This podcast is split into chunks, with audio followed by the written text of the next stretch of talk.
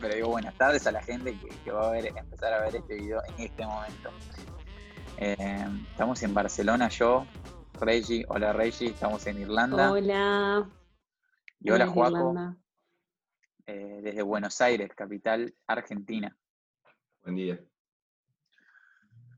Che, estaba acá eh, viendo el, cuento que estamos hablando hoy, La Rosa de Paracelso. Eh, ustedes sabían que Paracelso existió, ¿no? ¿Lo, buscaron eso? Yo lo busqué igual para leer el cuento. ¿Cómo? Contanos. No, sé muy poco y si quieren les puedo leer eh, la primera línea de, del, Wikipedia que dice Theorofratus Philippus Aurelius Bombastus van Horgenheim, también conocido como eh, Paracelso, fue un alquimista y médico y astrólogo suizo que nació en 1493 ah, y murió en Salzburgo en 1541, o sea, hace cinco siglos. Ok, No, pensé que era un personaje que había inventado, no sabía que había existido el señor este. Yo también, ¿eh?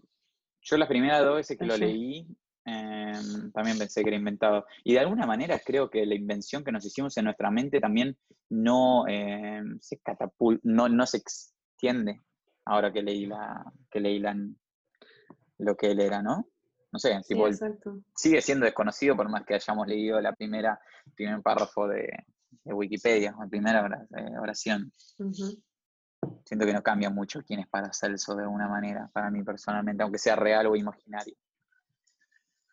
Eh, yo no busqué, no sé si ustedes lo buscaron, que en el momento lo pensé y después me olvidé.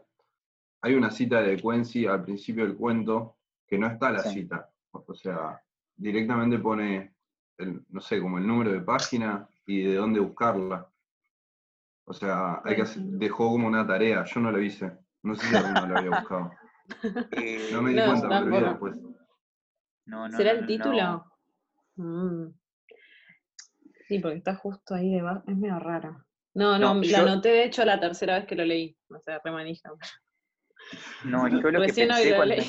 Sí, sí, sí, sí. O sea, dice 3.45. Lo que yo pensé es que de Quincy, no sé si es un escritor que veo que Baudelaire también nombra todo el tiempo, no sé, como que hay un par de, de, personas que lo nombran todo el tiempo, y cuando puso esto pensé como que le quiso atribuir a otra persona eh, este cuento de Paracelso. Eso es lo que yo ah. pensé, no lo busqué como tarea. Por encima dice The Quincy Writings, capítulo 13, eh, eh, como, y oración 345. Entonces dije, bueno, encima si quiere sacar de encima esto, ¿no? Como no habría que buscarlo.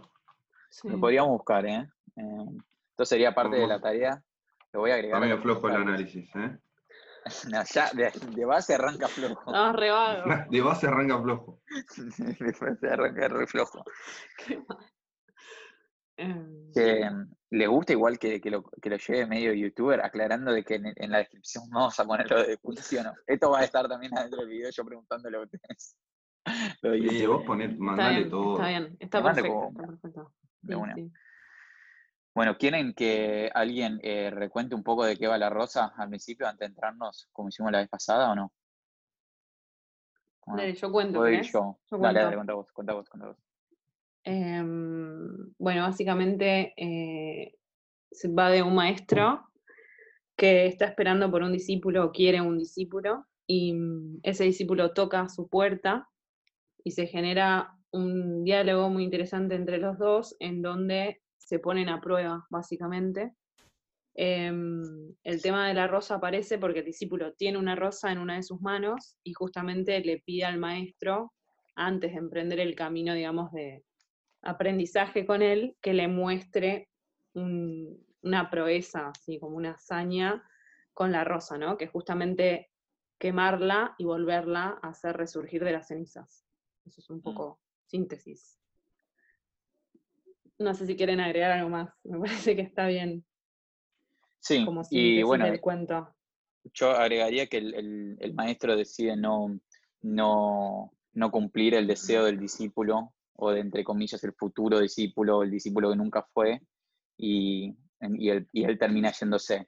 En realidad, él termina vencido un poco, el discípulo, ¿no? Y, decide retirarse de la casa. Eh, de una forma bastante bastante borgiana en el sentido de que le dice, ya él sabe que nunca se van a volver a ver, ¿no? Eso me pareció también muy, muy fuerte. Eh, bueno, creo que la primera parte de que, la primera parte del cuento, lo primero que me se, me, se me vino al ojo es la idea esta de que para Celso, o de que todo esto nace en realidad de algo que no sé si la palabra está bien, pero puede ser que sea profano, porque dice, para Celso, distraído por la, por la fatiga, olvidó su plegaria.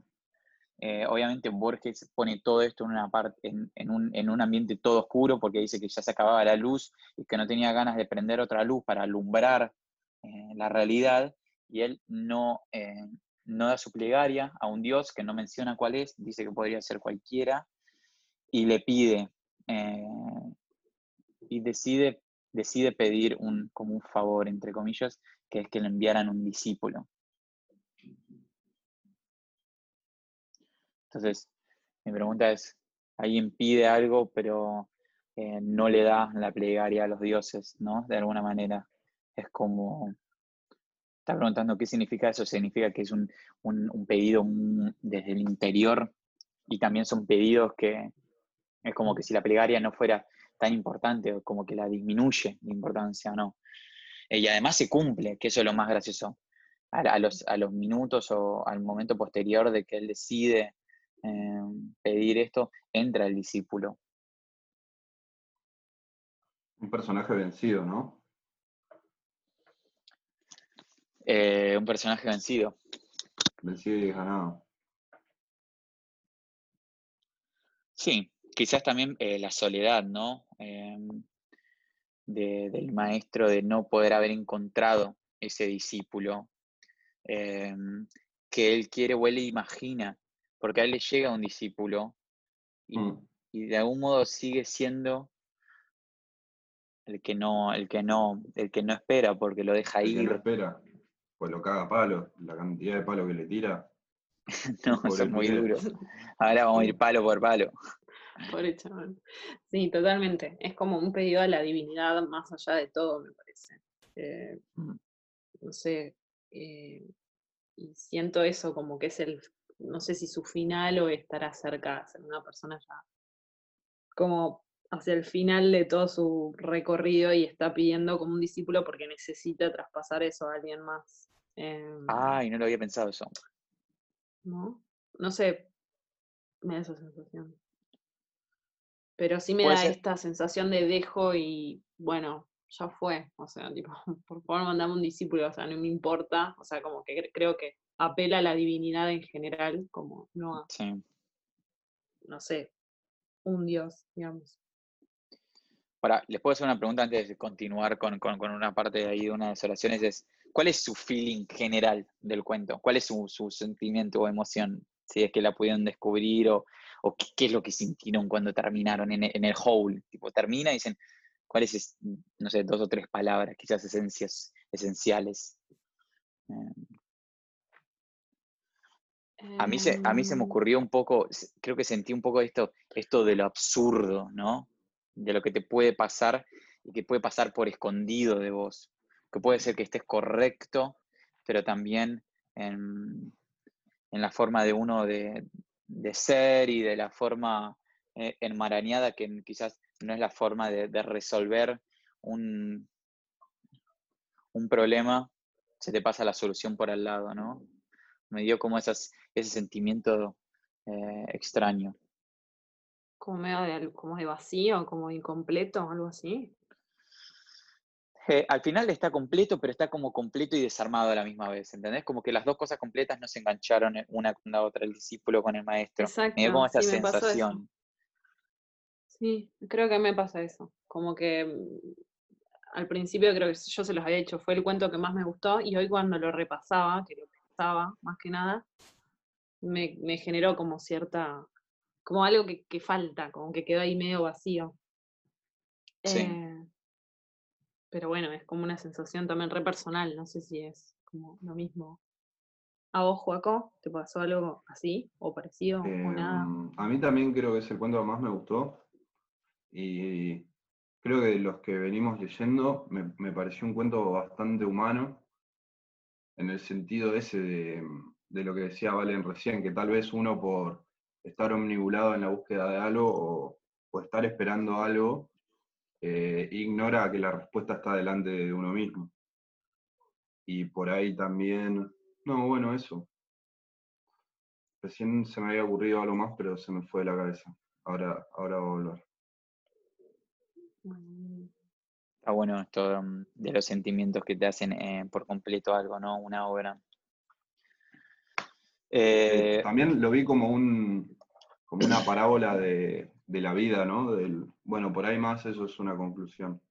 Una parábola de la vida del, mismo alquimista, al que, al que lo visita el discípulo y en, no sé, cuatro páginas hay como, una, como un resumen de lo que fue la vida de él, de cómo fue mm. rechazado por la sociedad, cómo la, respuesta está delante de todos y nadie puede verla.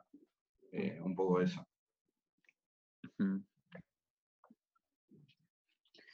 Sí, bueno, yo también tengo una conclusión parecida a esa, pero vamos a dejarla al final. vamos a eh, dejarla para el final. Sí. Bueno, eh, obviamente Borges, primeramente hay algo muy, muy simbólico que quiero mencionar. dice, el, hombre, el hombre soñolento cuando le tocan la puerta se levantó y ascendió una breve escalera de caracol. ¿No, se les vino eh, a la idea esta, esta idea de Platón? de salir de la cueva, de salir desde abajo, desde el mundo de las ideas, desde el mundo de, su alquimia, desde lo real hasta de sus propios sentidos, subiendo a la vida real y ahí se ve cara a cara con la rosa, mm. cara a cara con el discípulo, con la realidad, con los días de viaje y como él dice, el mundo entero, porque yo no sé si el chabón, eh, sí, o sea, no creo que esto haya sido eh, improvisado. El chabón después de eso dice, recuerdo caras del occidente y caras del oriente, o sea, sale del imaginario de las cavernas de Platón, sube a la vida real y enseguida te plantea el mundo entero, de occidente a oriente, decís. No sé, es como que esa imagen, no sé, me volvió la cabeza. Quizá estoy exagerando y sobreleyendo, pero no sé, no creo tanto. Y es como una forma de salir que sale de la cueva, ¿no? Mm. Sí, igual está bueno lo que decís, Valen, yo no lo había pensado y sería así como una caverna invertida, ¿no? Porque yo pienso en la, alegoría de Platón y pienso más en el conocimiento está como que está representado por el maestro en este lado. no sé si se lo nombra como maestro o yo lo vi como un maestro, creo que lo vi como un maestro yo no, porque busca el discípulo, pero el, el maestro como representante más del conocimiento, ¿no? Que de lo mm. luminoso y en la caverna está como, no sé, como lo más mundano, terrenal, sensitivo, capaz, y esto, o sea, estaría como invertido, ¿no? Como que el conocimiento puede hallarse también en una caverna, ¿no? Como, o requiere, claro, requiere profundidad, requiere... Va, me encanta eso, que dijiste porque me, hizo pensarlo así, un poco. Eh, Está bueno, sí. sí, yo lo em. conecto ahora que lo decís, lo conecto de esa forma también, pero lo que yo pensaba era que el maestro solo Em, tiene las ideas, sería el mundo de las ideas. Él mismo con sus propias ideas que se crea, entonces saliendo a la realidad, al, primer piso, a, al mundo entero, sería la parte en la que Plantón diría que sale y ve las cosas. No, no, no sé, de esa manera también. Pero funciona de las, de las mismas, ¿no?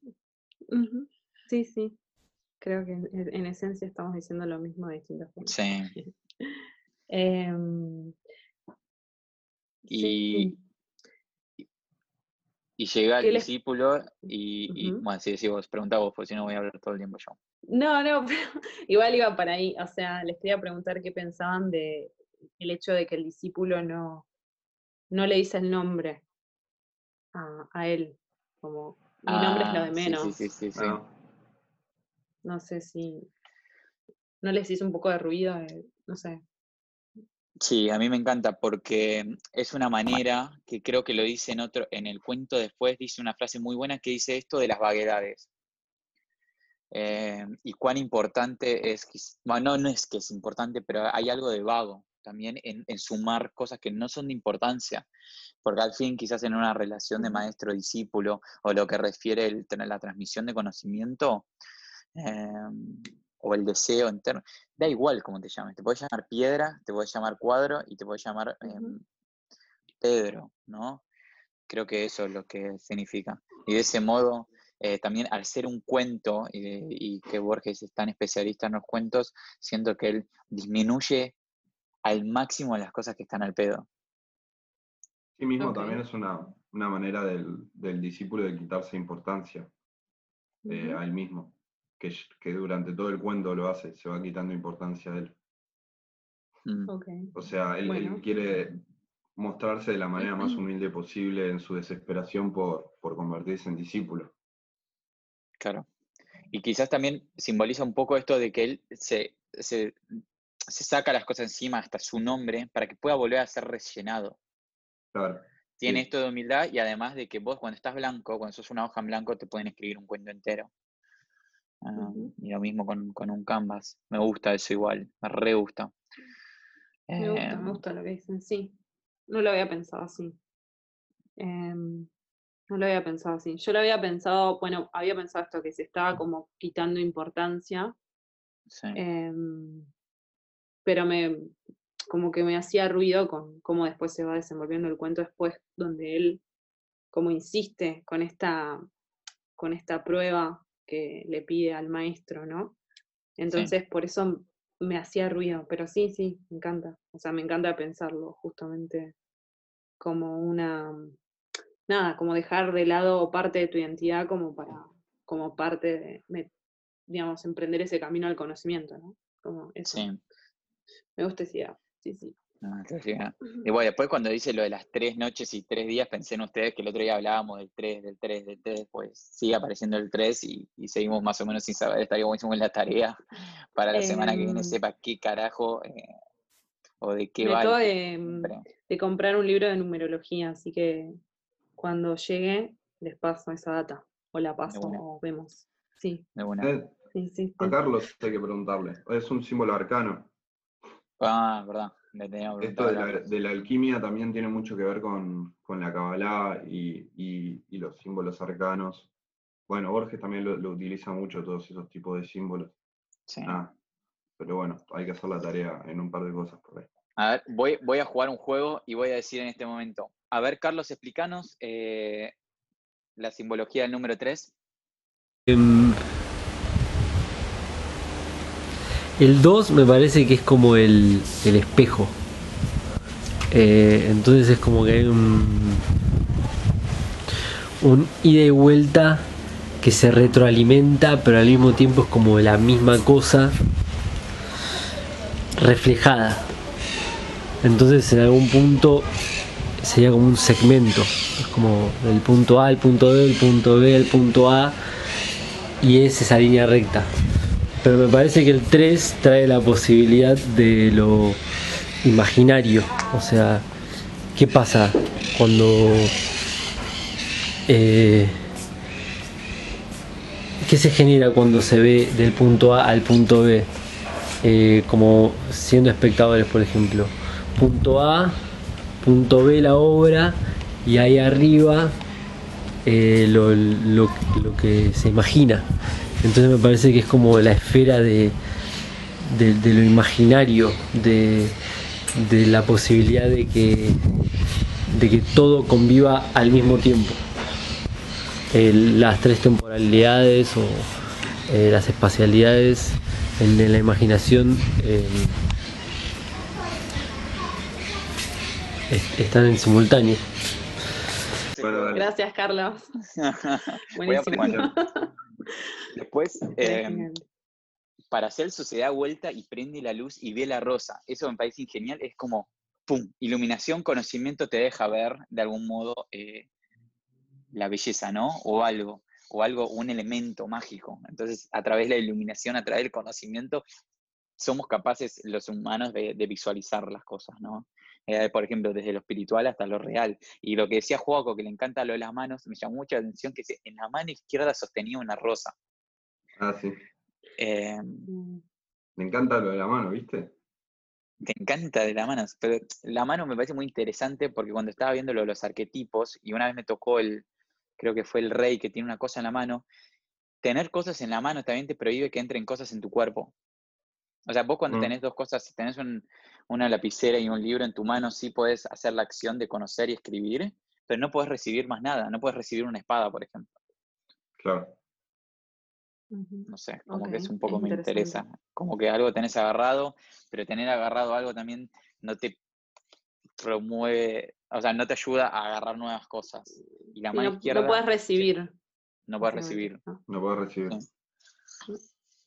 Pero a la vez sí puedes usar, hacer acción con esa propia mano. ¿Entendés? O sea, si tienes una espada en la derecha, puedes matar a alguien. No puedes recibir un pedazo de pan, pero puedes matar a alguien. E, en, este caso la tiene la mano izquierda y la mano derecha la tiene libre. ¿Qué significaba la mano derecha? ¿Vos qué habías dicho? Eh, el, otro día, el, otro día, te dije que la justicia tiene la, mano en, la... La justicia tiene la espada en la mano derecha porque es la mano más hábil y la mano también eh, más consciente o más de la razón y que permite ser más cuidadoso y más justo de alguna manera. Creo que también la, izquierda, personalmente creo, ¿eh? esto ya creo, eh, por toda nuestra educación occidental, la veo como algo más de lo, de lo subconsciente, la mano izquierda, ¿no? Más como de la intuición, eh, no tanto de la razón que decís, escribo, sino que es más de venir que te, doy un beso. pero no sé, a la izquierda como... Está bien lo que decís. En este caso sería lo contrario a, el uso de la razón o el, uso de, la habilidad eh, cognitiva por ahí. Lo mm. opuesto sería la mano izquierda. También tiene sentido, después vamos a buscarlo. Tiene sentido, sí, re. Pero no, yo creo que lo tenemos que buscar porque creo que mucho de lo que se desenvuelve de esto, de que el maestro no quiera entablar una relación, tiene que ver con el símbolo de la rosa en la mano izquierda, porque dice que él se inquieta cuando ve esto. Él se inquieta cuando ve a la, rosa en la mano izquierda, ¿no? Y se recuesta, y, o sea, y ahí a partir de ahí nace toda la conversación al final. Porque el elemento mágico, la confianza uno en el otro, o ese puente que los conectaría para el resto de la vida, depende de que, depende de una rosa, depende de que pueda volverse a renacer una rosa. Mm. Borges elige la prueba, o elige ese elemento, ¿no? No sé qué opinas. Sí, igual a, mí me, gustó, o sea, como que yo la inquietud la tomé más como que le había gustado ver la rosa. Como que, o sea, como que medio que lo ninguneó cuando le hice lo del oro, como, che, tipo, esto no. Y la rosa me pareció como que le generó como cierta esperanza de que le podía interesar algo como, no sé, como esa parte más mística, mágica, bueno, cuando él todavía no sabía que le iba a pedir lo que le iba a pedir él después más adelante queda con la rosa, ¿no? Como me dio esa primera impresión, como que el chabón dijo, che, qué bueno, no sé, por dentro. Yo no, no, lo veo como un símbolo negativo, claramente. Eh, veo que algo le inquietó y eso es eh, que significa que es una particularidad, es un acontecimiento, ¿no? Acontecimiento como algo eh, no sé, justo el otro día escuchaba de, Darío Stragenbecher, no me acuerdo el nombre o el apellido, que decía, el acontecimiento en el siglo, creo que fue 19 o al comienzo del, del 20, eh, era conocido, tratado como algo, algo increíble, ¿no? Me pasó un acontecimiento, algo que entra en tu vida y te impacta, te inquieta, te, mejora o algo así, no sé, como al final acontecimiento me gusta eso, ¿no? Me encanta recibir acontecimientos yo, Valentino, personalmente en mi vida, porque son esas cosas que te permiten decir, uy, boludo, la vida viene también con este tipo de acontecimientos, ¿no? No sé. Quizás estoy flasheando además. Eh, y antes de que, que venga una oración que me parece muy brutal y creo que tiene que ver con nuestro episodio 2 de todo esto. Eh, quiero decir algo gracioso que dice, se recostó y juntó la punta de los dedos. Sí. Cuando leyeron eso, ¿cuáles juntaron ustedes? ¿Cómo? Viste que dice, dice justo después de que dice que le inquietó, dice, juntó la punta de los dedos. ¿Mm? Eh, ¿Cuál juntaron ustedes? ¿Así? Ay, me gustó esa. re triangular esa. Pará, pero ¿por qué eh, yo.? Ay, perdón, chicos, no lo veo. Como es una forma de. Vos mirás a alguien y lo estás, estás analizando, ¿no? Sí. De esta manera. sí, sí, se puede esto? Sí, yo, yo uní estos. Tipo. No, esto no. No sé. No, no. Yo, yo había pensado que sí, ¿eh? Yo había pensado que realmente eran estos, pero ahora que te veo así, eran estos. No sé esto, ¿no? ¿Sí, sí? Estaba meditando. no, no. No sé, lo pensé más como tipo. No, sí, sí, no, es ese. Claramente mandé cualquiera. Más como analizando. Sí, yo, yo me, me, parece más de maestro esto, ¿no? Sí, sí, sí. De maestro que enseña. Más aritmético, ¿no? Siente que un profesor de matemáticas se te junta ahí, un equilátero flaco, ¿eh? Claro, este más por ahí de, de budista. Este más de alquimista. Tal cual. Sí, no sé, chicos. Se las los dejo ahí. Que, que la em. eh, bueno, viene una parte tremenda que tengo acá doblemente subrayado y creo que tiene que ver con lo que hablábamos el otro día, que dice, el discípulo viene con un conocimiento. No, digo, em, el discípulo viene, sí, con, con un conocimiento. Eh, que no es el mundano, que no es el del oro, viene con el conocimiento de que existe el arte con A mayúscula y, y, conoce lo de la piedra, conoce el camino del que tanto hablamos en el capítulo 1 a la piedra con P mayúscula. ¿Qué es eso? O sea, eh, me parece tremendo, porque además después dice, el camino es la piedra, el punto de partida es la piedra. Si no entiendes esas palabras, no, no has empezado aún a entender. Cada paso que darás es la meta. Eh, bueno, aclaremos primero, la piedra es esa piedra mágica que, siempre buscaron los alquimistas, o siempre se pensó que se buscaba a través de la alquimia, que convierte cualquier material en oro, ¿no? En una piedra preciosa. Eso, es lo que, esa es la función que cumple la piedra. Es lo que siempre se intentó por la alquimia, ¿no? convertir los materiales en oro. Eh, empecemos por, por ahí. Después también está bueno lo que decís de que el arte está en mayúscula. al final creo todo, que todo es el camino, porque quiero que me enseñes el arte, quiero recorrer a tu lado el camino que conduce a la piedra. Y él le dice, el camino es la piedra. Entonces el camino también sería el arte, ¿no? Eh, y la piedra también es el punto de partida. Eh, y cada paso que darás es la meta. Eso es muy bueno. Sí, me encanta. Eso, es muy bueno. Sí. Decir, Reggie. No, es que es eso un poco lo que decían los dos, ¿no? Como que el proceso, o sea, es, eh, digamos, el proceso como el arte, lo pienso yo, como, como la actividad creativa de, digamos, que es una constante, básicamente, ¿no? Eh, y por eso es la meta también. O sea, me da esa sensación que. Eh, nada, en que cada paso es la meta, es que cada parte del proceso es la meta en sí mismo. O sea, no hay meta, en realidad, me parece. Es lo que hablábamos el, otro día con el primer cuento, ¿no? Esto de que el camino, como que la meta se disuelve, se disuelve en el camino la meta. Eso me parece importante. Me parece que la meta se encuentra en ser parte del camino también. Como decimos esto, como decíamos el otro día sobre la belleza, que quizás lo que más estamos hablando, y, entre paréntesis veo que la sociedad entera empieza a hablar de esto de belleza en B mayúscula. Alguien el otro día me preguntaba si hablaba de la belleza estética. Me dijo dos días después se dio cuenta de que no hablaba de la belleza estética, pero la belleza en B mayúscula está acá, es de la misma categoría que arte en B mayúscula, arte A mayúscula. Y, empieza a presentir que todo esto con mayúscula es porque son estas cosas eternas que subyacen a todo esto, a, este mundo, ¿no? Lo mismo que se representó hace cinco siglos, hace 20 siglos, sigue siendo representándose hoy en el arte.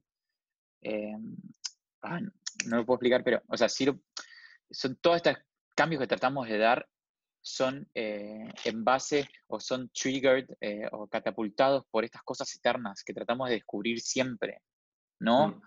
Como que esa meta en realidad es, es tan inconsciente, es como la profundidad del océano al final, y nosotros estamos navegando ahí, y esas olas que navegamos y tratamos de batallar y conquistar, se fundamentan en eso, que no, que no podemos, que no podemos eh, dilucidar. También por eso se me hace que tenemos que adoptar las olas sobre el océano, la superficie del océano, como nuestros maestros, como algo que queremos domar y aprender eh, a manejar dentro de nuestra balsa, nuestra propia vida. Es como el poema de este Roberto Bolaño de las líneas de detectives salvajes, ¿no? Eh, aprender a domar cada, cada, espacio. Quizás ahí me fui ya un poco a la mierda, volvamos al cuento, pero quiero decir esto de que me, gusta que la meta se funde en el camino, de algún modo. Sí, ¿no? sí, la búsqueda esa, la, búsqueda por la piedra es, la meta misma, ¿no? La, meta, la meta es la búsqueda eh, incansable, todo el tiempo estar buscando. Eso, eso mismo es la meta, ¿no? Mm. El fin. O sea, el fin está dentro de todo el tiempo, implícitamente. Parece cíclico, ¿no? ¿No se, no se les hace la cabeza en, la imagen una imagen cíclica? Sí, mm. re. Em, yo en lo que me quedé pensando es en la piedra, porque si hay algún significado, digamos, o simboliza algo más, ¿no? Como esta piedra que todo lo puede convertir en oro, que parece algo que es eh, visto como más material, ¿no? Como si hay algo más detrás de eso. O sea, no sé si se entiende. O sea, como tener la capacidad, o sea, tener una piedra que convierta todo en oro, lo veo más desde un lado como vinculado más al dinero, que es lo que el maestro al principio medio que desestima, cuando le dice, si te interesa el dinero, o sea, como, no va por acá. Entonces estaba tratando de pensar si había como un segundo significado en la piedra, ¿no? Como tener esa capacidad capaz de, no sé, de transmitir luz o de ver la luz en otras personas, como lo estaba tratando más de pensar por ese lado. Mm. No sé si se les ocurrió. pero estaba tratando de pensar en qué sería la piedra.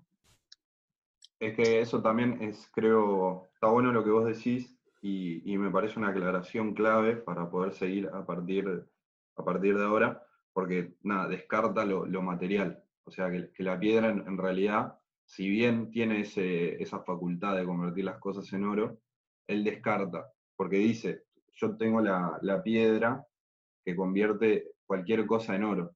Así que oro no es lo que necesito. O sea, la búsqueda es otra. No, no es por eso material. Entonces está bueno que digas eso. Así se descarta de una que, no, es lo, no, es, no, es, la meta en sí conseguir eso material o llenarse de eso material, sino es otra. Que bueno, ahora a partir de, del cuento se va desarrollando. Sí, yo creo que tengo algo para decir de la piedra, pero nos vamos un segundo al corte. Ok. Ah, ya está. Y mm, hablas mucho, man. ¿Está Juaco ahí? Sí, está ahí. ¿Me escuchás, Juaco? ¿Por qué no lo veo? Ah, ahí está. Pero igual a mí lo que me gustó de la piedra es que fue la primera vez que, veo a la piedra con P mayúscula y parte de, este clan de cosas esenciales como la belleza, la verdad, la muerte, el arte. Eh, me pareció muy loco y me pareció muy simbólico. Yo creo que, como decían ustedes recién, tiene que tener algo la piedra. ¿Y la piedra qué es? es algo sólido, inmutable, cambia con el tiempo, ese apalmazamiento de polvo. Al final es como una estrella sin brillo. Es al final como el humano, que también es polvo. Em, pero no habla, no se mueve. ¿Qué es?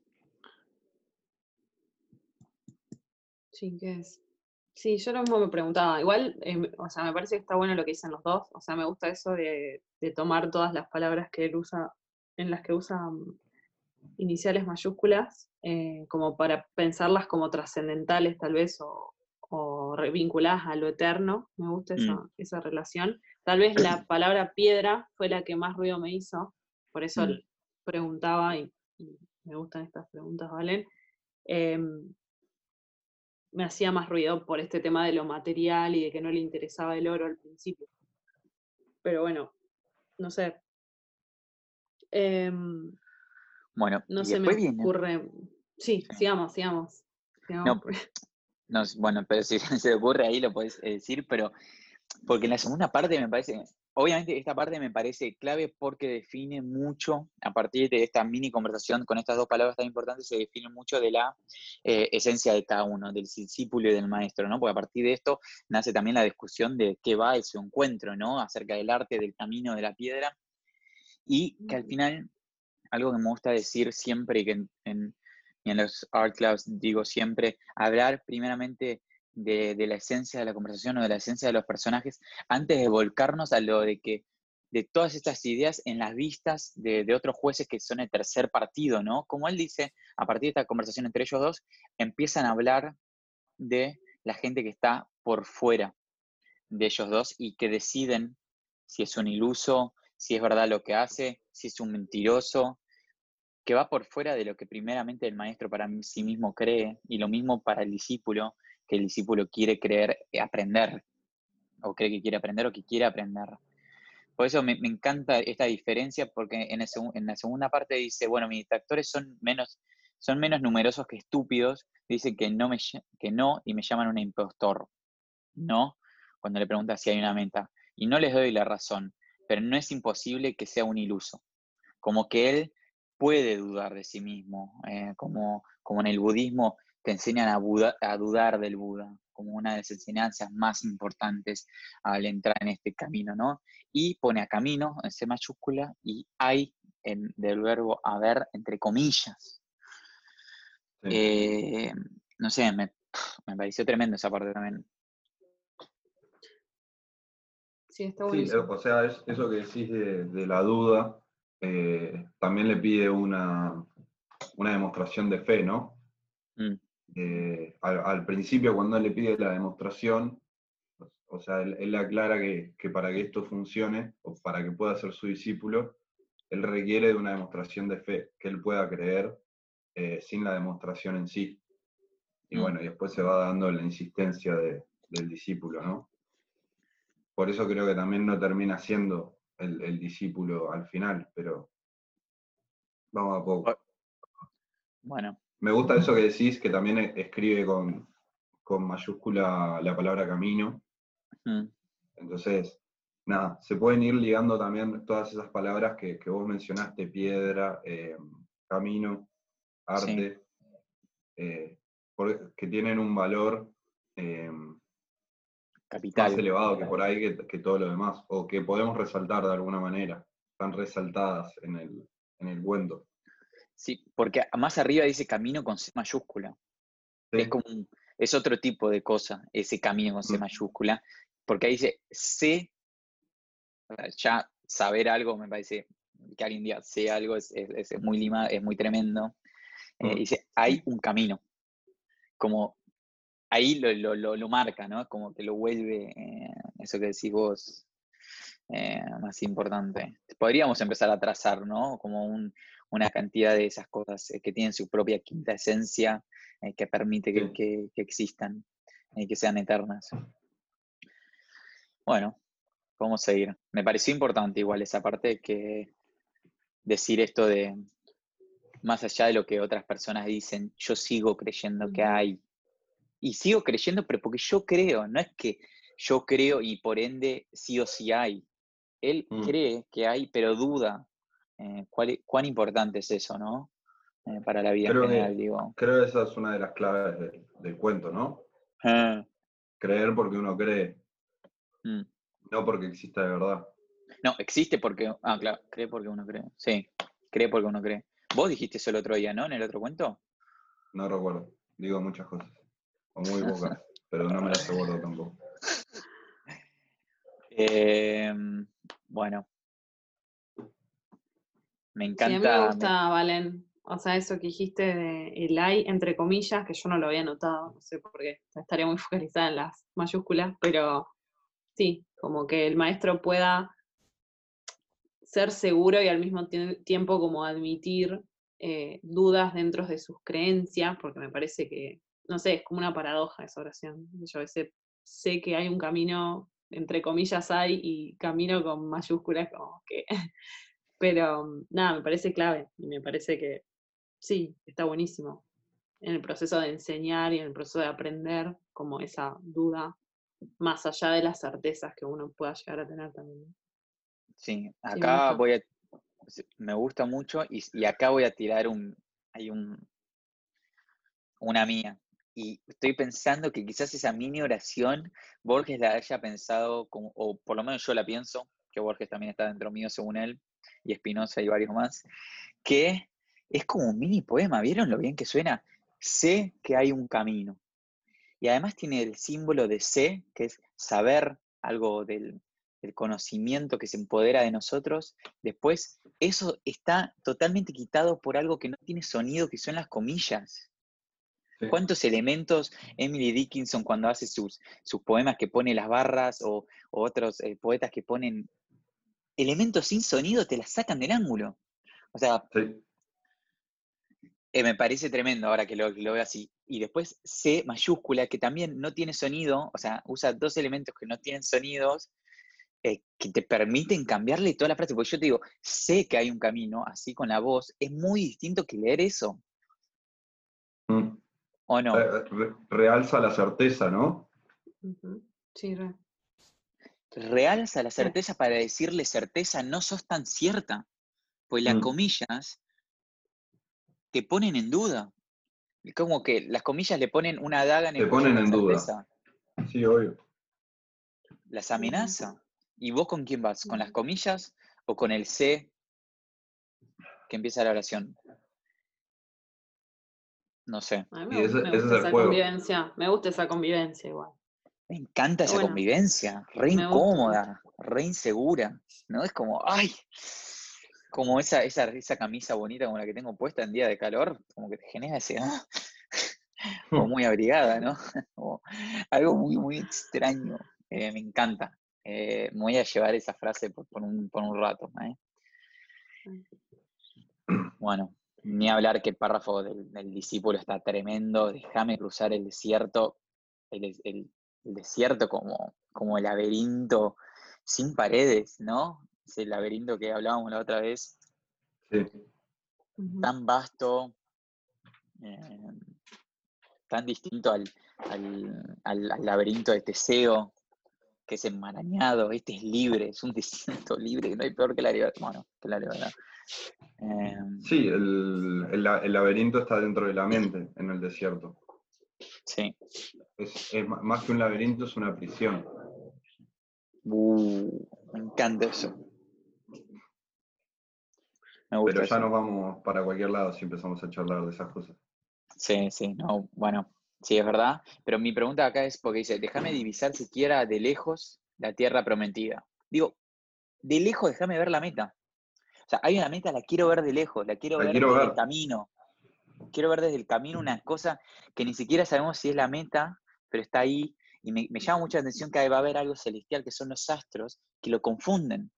Yo mm. me imagino las tipo, alguien en el barco siguiendo la, estrella del sur en el cielo, en el hemisferio sur. Dice, voy, voy para ahí, pero los astros dicen, no, flaco, pum, y empieza a girar los astros en el cielo, ¿no? Dicen, no sabes dónde está el sur anymore. No sé, eso fue un juego mental mío, que puse a girar no, pero, o sea, va, por ahí, ¿no? Un poco eh, lo, que él pide, una demostración de, de fe. Mostrame algo mostrame que está ahí. O sea, decime, decime que después de recorrer la estrella vamos a llegar a, donde estamos yendo. Mm. Y el maestro lo recontracaga goles en todo lo que resta, le tira todo abajo. Si vos venís a buscar esto, o sea, si vos querés ver algo, no lo vas a encontrar. Esto es fe, hay que querer. Claro. Bueno, eso también lo, estuvimos charlando, ¿no? Las otras veces. Eso de ese convencimiento, esa fe desmesurada que tienen por ahí los poetas o los personajes de, creer que existe algo. Sí. Sí, sin ningún tipo de demostración de que, de que, de que exista, ¿no? Perdón, ¿eh? Pero este cuento no sería una prueba de que existe para nosotros. Sí, obvio. Entonces, como que para los poetas, nosotros podemos inventar todas estas eh, cosas. Em, Sí, acá eh, voy a hacer un paréntesis, pero voy a seguir hablando de lo mismo igual. Eh, que, o sea, cuando, porque al principio ellos, están hablando como de la piedra, ¿no? Perdón, no, voy a volver ahí directamente. No, sí, pero volvamos, volvamos. Después él, lo que le dice es que en realidad quiere ver la rosa quemarse y resurgir de las cenizas. O sea, lo que yo entiendo, y ahí él ya no usa más mayúsculas, por ejemplo, ¿no? Entonces lo que el discípulo le pide es como una pequeña demostración en comparación a todo lo que es capaz de hacer o enseñar el maestro, ¿no? Claro. Em, creo que por eso se arriesga también, porque no le está pidiendo, che, a ver, mostrame la piedra, o, ¿entendés? Le está diciendo, che, mostrame un chiquitito de esto. O sea, no sé, por eso digo, como que la tierra prometida está re lejos, no sé, nos falta un montón, pero, no sé, mostrame algo, ¿no? es como mostrame el barco en el que vamos a navegar. O mostrame los camellos con los que vamos a cruzar el desierto. Un pedacito, algo, una cosita. Eso, me encanta porque como que también el discípulo eh, rebaja, por así decirlo, el, significado que tiene la rosa, ¿no? El, símbolo, el simbolismo que tiene la rosa es rebajada por el discípulo en cuanto a decir, no, no te pido que me, que me conviertas eh, piedras en oro. Te pido solamente que aniquiles esta rosa y la vuelvas a crear, como lo que le saca valor a la rosa en sí. Y al mismo tiempo el maestro intenta realzarla todo el tiempo. Es verdad, ahora vamos a llegar a eso, creo. Creo que hay un momento que la realza demasiado. Mm. Y, me pregunto en esto, para, ver si terminaba lo que ibas a decir, porque yo quiero decir ahora Rosa. No, no, básicamente eso, que está bueno, y lo conecto con lo que dijo Juaco, está bueno como que después sí vamos a seguir avanzando y va hacia ahí, que, que bueno, digamos, a dónde recae la importancia como del aprendizaje o del, sí, del enseñar, ¿no? Finalmente, si en una cosa, si una cosa es más importante que la otra, ¿no? Como, ¿por qué no sería tan importante la rosa como la piedra? Y, digamos, eh, creo que el discípulo está como jerarquizando, ¿no? Como los, lo que le puede transmitir el maestro, ¿no? Y bueno, y sigamos. Creo que pasa, por ahí. No, pero está bien, para mí es muy importante eso. Ah, para mí es muy importante, pero me gusta lo que dijiste, Juaco, recién de cómo el discípulo menosprecia la rosa mm. y el, y el, y el, y el, ah, el, maestro dice, es fama, que es, bueno, no, ahí justo no lo dice, pero lo dice un poco más abajo, que, y realza la rosa, que yo había pensado que la rosa no me parece tan, eh, tan trivial, me parece un, simbolismo de algo muy, muy, muy, muy importante, que es esto de que eh, la rosa está representando la belleza de alguna manera. Sí, por supuesto. Está, está demostrando. Es esencial que sea una rosa y no sea cualquier otra cosa. Sí. Eh, bueno, ahora, lo veremos bien. Pero creo que eso lo podemos analizar más al final, lo, que significa y, la esencia en sí que, que tiene la rosa. Sí. Bueno, y a partir de eso, el, discípulo le dice, mira, es fama que podés quemar una rosa y hacerte resurgir y hacerla resurgir de las cenizas. Entonces le trae, para que él sea, que, sea fácil, le trae las cosas para que él las demuestre directamente ahí. O sea, él no tendría que hacer más que su, magia. Y dice, solo te pido eso y daré, te daré después mi vida entera. ¿A qué nivel se puede apostar tanto? Em, sí. ¿A qué em, nivel se puede apostar la vida entera? La eternidad de uno, la memoria de uno, el futuro de uno. Em, voy a hacer esta pregunta no por el discípulo en sí particular de, la rosa, sino a la idea de que alguien eh, pudiese hacer eso. ¿Qué significa estar seguro? ¿No? ¿Se entiende a lo que voy? A la parte de que, no sé, es como, es muy eterno también, porque hace desmerecer o, rebaja un poco lo que es la vida humana, de alguna manera. Si es que la rebaja, pero la hace formar parte de, algo muy celestial y, milagroso, ¿no? En parte. Sí, re, como si dejase a un lado un poco la parte más cotidiana y mundana y digamos, sujetar a su vida a lo más místico y mágico, ¿no? Como que es una mm. cosa o la otra, ¿no? Muy, no sé, me da, a mí me chocó mucho esa parte también, como, no sé, me pareció demasiado. O sea, mm. está bueno, o sea, ¿no? Como que genere esa incomodidad también, pero... y es esas ganas de querer emprender el camino también. Perdóname, ¿eh? No, está todo bien, flaco. Levantaste la mano para ir al baño. eh, no, nada, decíamos eso, yo mencionaba un segundo lo de lo que en realidad el, discípulo en un momento le dice que le daba la vida, entonces me preguntaba acerca de estas cosas, que obviamente es un cuento y me parece que eso va de exagerar todo estos simbolismos, de dejar las cosas eh, y arriesgarse, como decíamos antes, a ese tipo de vida, ¿no? Pero bueno, dice, y él dice, eres muy crédulo, mm. pero en realidad el maestro le da igual la credibilidad al chabón. No, no, no. Para él no va de la credibilidad de los hechos, sino que va de la fe. Eh, la fe como contraria a los, a los, hechos, ¿no? Que era lo que vos decías hace un rato, Juaco. Sí. El salto al vacío, ¿no?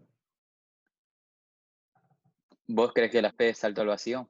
¿La fe es el vacío? Eh, ¿Cómo, se relaciona eso? O sea, en, cierto punto es, eso, eh, un salto al vacío sin, sin tener ninguna demostración de que abajo hay un colchón. Eh, o sea, él, le pide, la, o sea, no sé, por ahí se puede hacer una analogía de esa manera, como que es un paso, un paso sin mirar el, suelo, el, eso, esa demostración de fe, sin ningún tipo de, de nada, de prueba. Me gusta que creer que ese vacío igual o sea, que la fe es un salto, pero a un vacío que está creado por la fe. Fe mm. constructora de vacíos, de alguna manera diría. Y de alguna manera sí. Eh, la fe te da la certeza también. Entonces, vos con la fe, por ejemplo, saltás, o sea, la fe religiosa, digamos. Em, Igual, espera, eh, yo lo digo desde el punto de vista del discípulo. Eh, el discípulo ve esa fe como un salto al vacío. El maestro tal vez no ve la fe como si fuese un salto al vacío. Y yo creo que este, este cuento ejemplifica un poco eso también, porque no es un salto al vacío, ¿entendés? Para el maestro, y sí es para el discípulo. Así que la diferencia de condiciones iniciales, sí entiendo lo que vas a Pero de alguna manera lo que yo creo es que el discípulo también eh, es, es, constructor de su propio vacío, porque él salta al vacío con las cosas que sabe de, de, del maestro, ¿no? Como toda la fama que conoce y por algo llega, porque los tres días y tres noches que deben ser eternas, no solo tres días y tres noches, él construye todo este vacío al que va a saltar su vida entera. Esa es mi pregunta. Pero nada, sí, me gusta lo del salto al vacío, porque la fe tiene eso de que vos no podés eh, cerciorarte que el vacío tenga el colchón en el fondo, o no tenga mm. ramas en el camino para agarrarse. Está bueno. Sí, creo que el, me gusta. O sea, que esta idea de vacío es como la fe es más, algo así como creer en que ese vacío te va a poder sostener. O sea, creo que es eso. O sea, no sé si es mm. necesario el colchón. Es como que es eso, el vacío en sí mismo. Em, nada, no es un lugar a donde vos vayas a necesitar un colchón. creo que tal vez es medio utópico pensarlo así, pero me da esa sensación, como que no es un lugar Em, que no se pueda habitar, que no podamos habitar. Em, tal vez es muy extremo lo que digo, pero a mí me genera como esa visualización de, fe, ¿no? De, bueno, vos, la credibilidad tiene que ver con ver hechos y algo comprobable con tus ojos o con tus sentidos, cualquiera sean, y la fe es más, bueno, me dejo llevar y lo que sea que pase me va a sostener, digamos, o mm. me va a dar seguridad me da esa sensación. Me sí. gusta pensar en eso. Bueno, y ahí para hacer el sol agarra la rosa y para mí le dice algo increíble que es, dices que soy capaz de destruirla, nadie es incapaz de destruirla, dijo el discípulo. Eh, bueno, ahí creo que está la clave de todo el cuento, ¿no? Si uno entiende eso, creo que ya entendió a qué va todo el cuento. Creo que sí, ¿eh? yo también estoy parado en esa vereda. Pero a ver, eh, ahondame un poco más. Eh, bueno, o sea, acá lo, que se quiere transmitir o al, el significado tal vez que, le podemos dar al cuento eh, es, esa esencia que tienen las cosas o ese símbolo, lo que representan, en este caso es una rosa, que se puede reflejar la belleza o, algo que sea puro. Eh, que la rosa, o sea, la esencia de las cosas no, no puede destruirse, pues la rosa siempre será una rosa.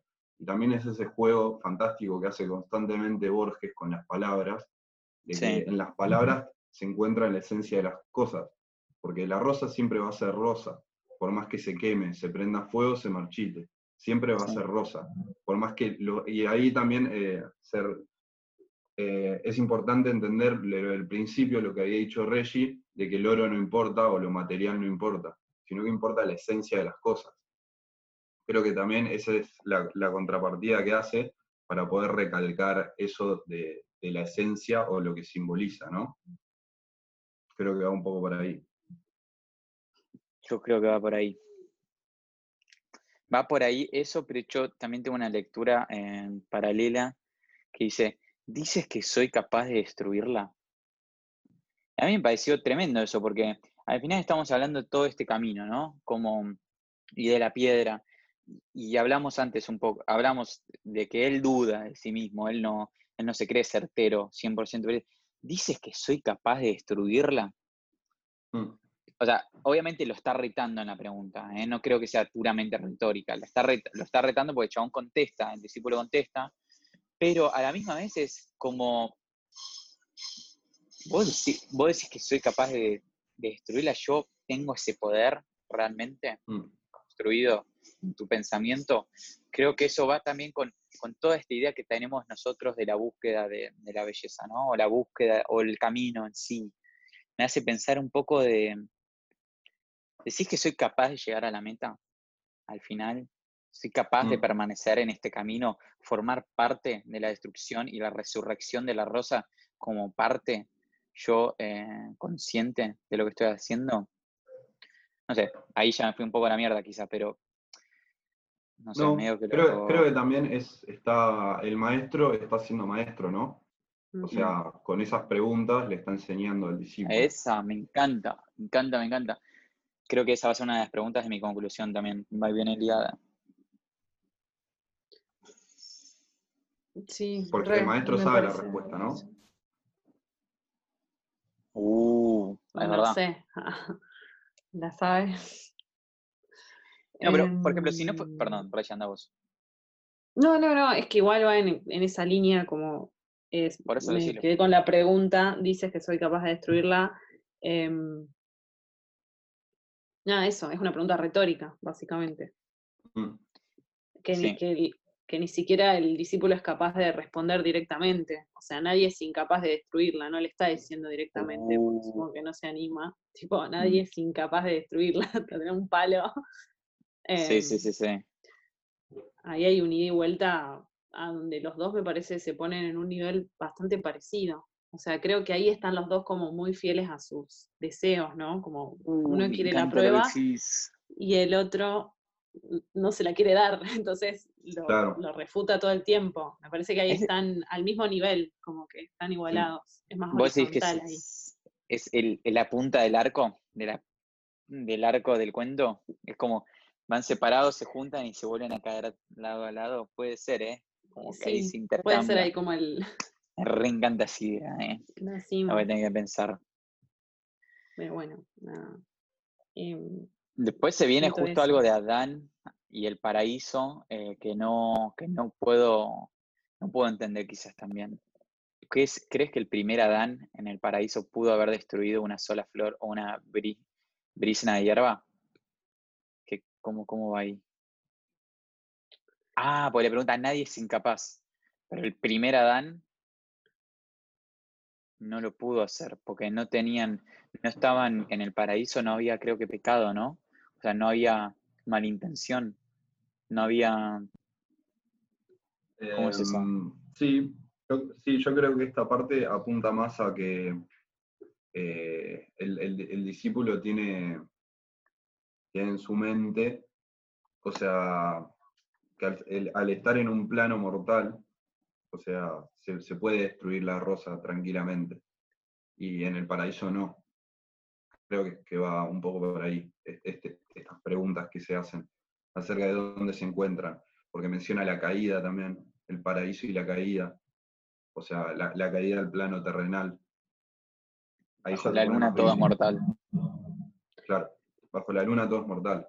O sea que él piensa que al estar en, un plano totalmente mortal, la rosa tranquilamente puede ser destruida. Si estuviera en el paraíso, no. Entonces también surgen estas preguntas.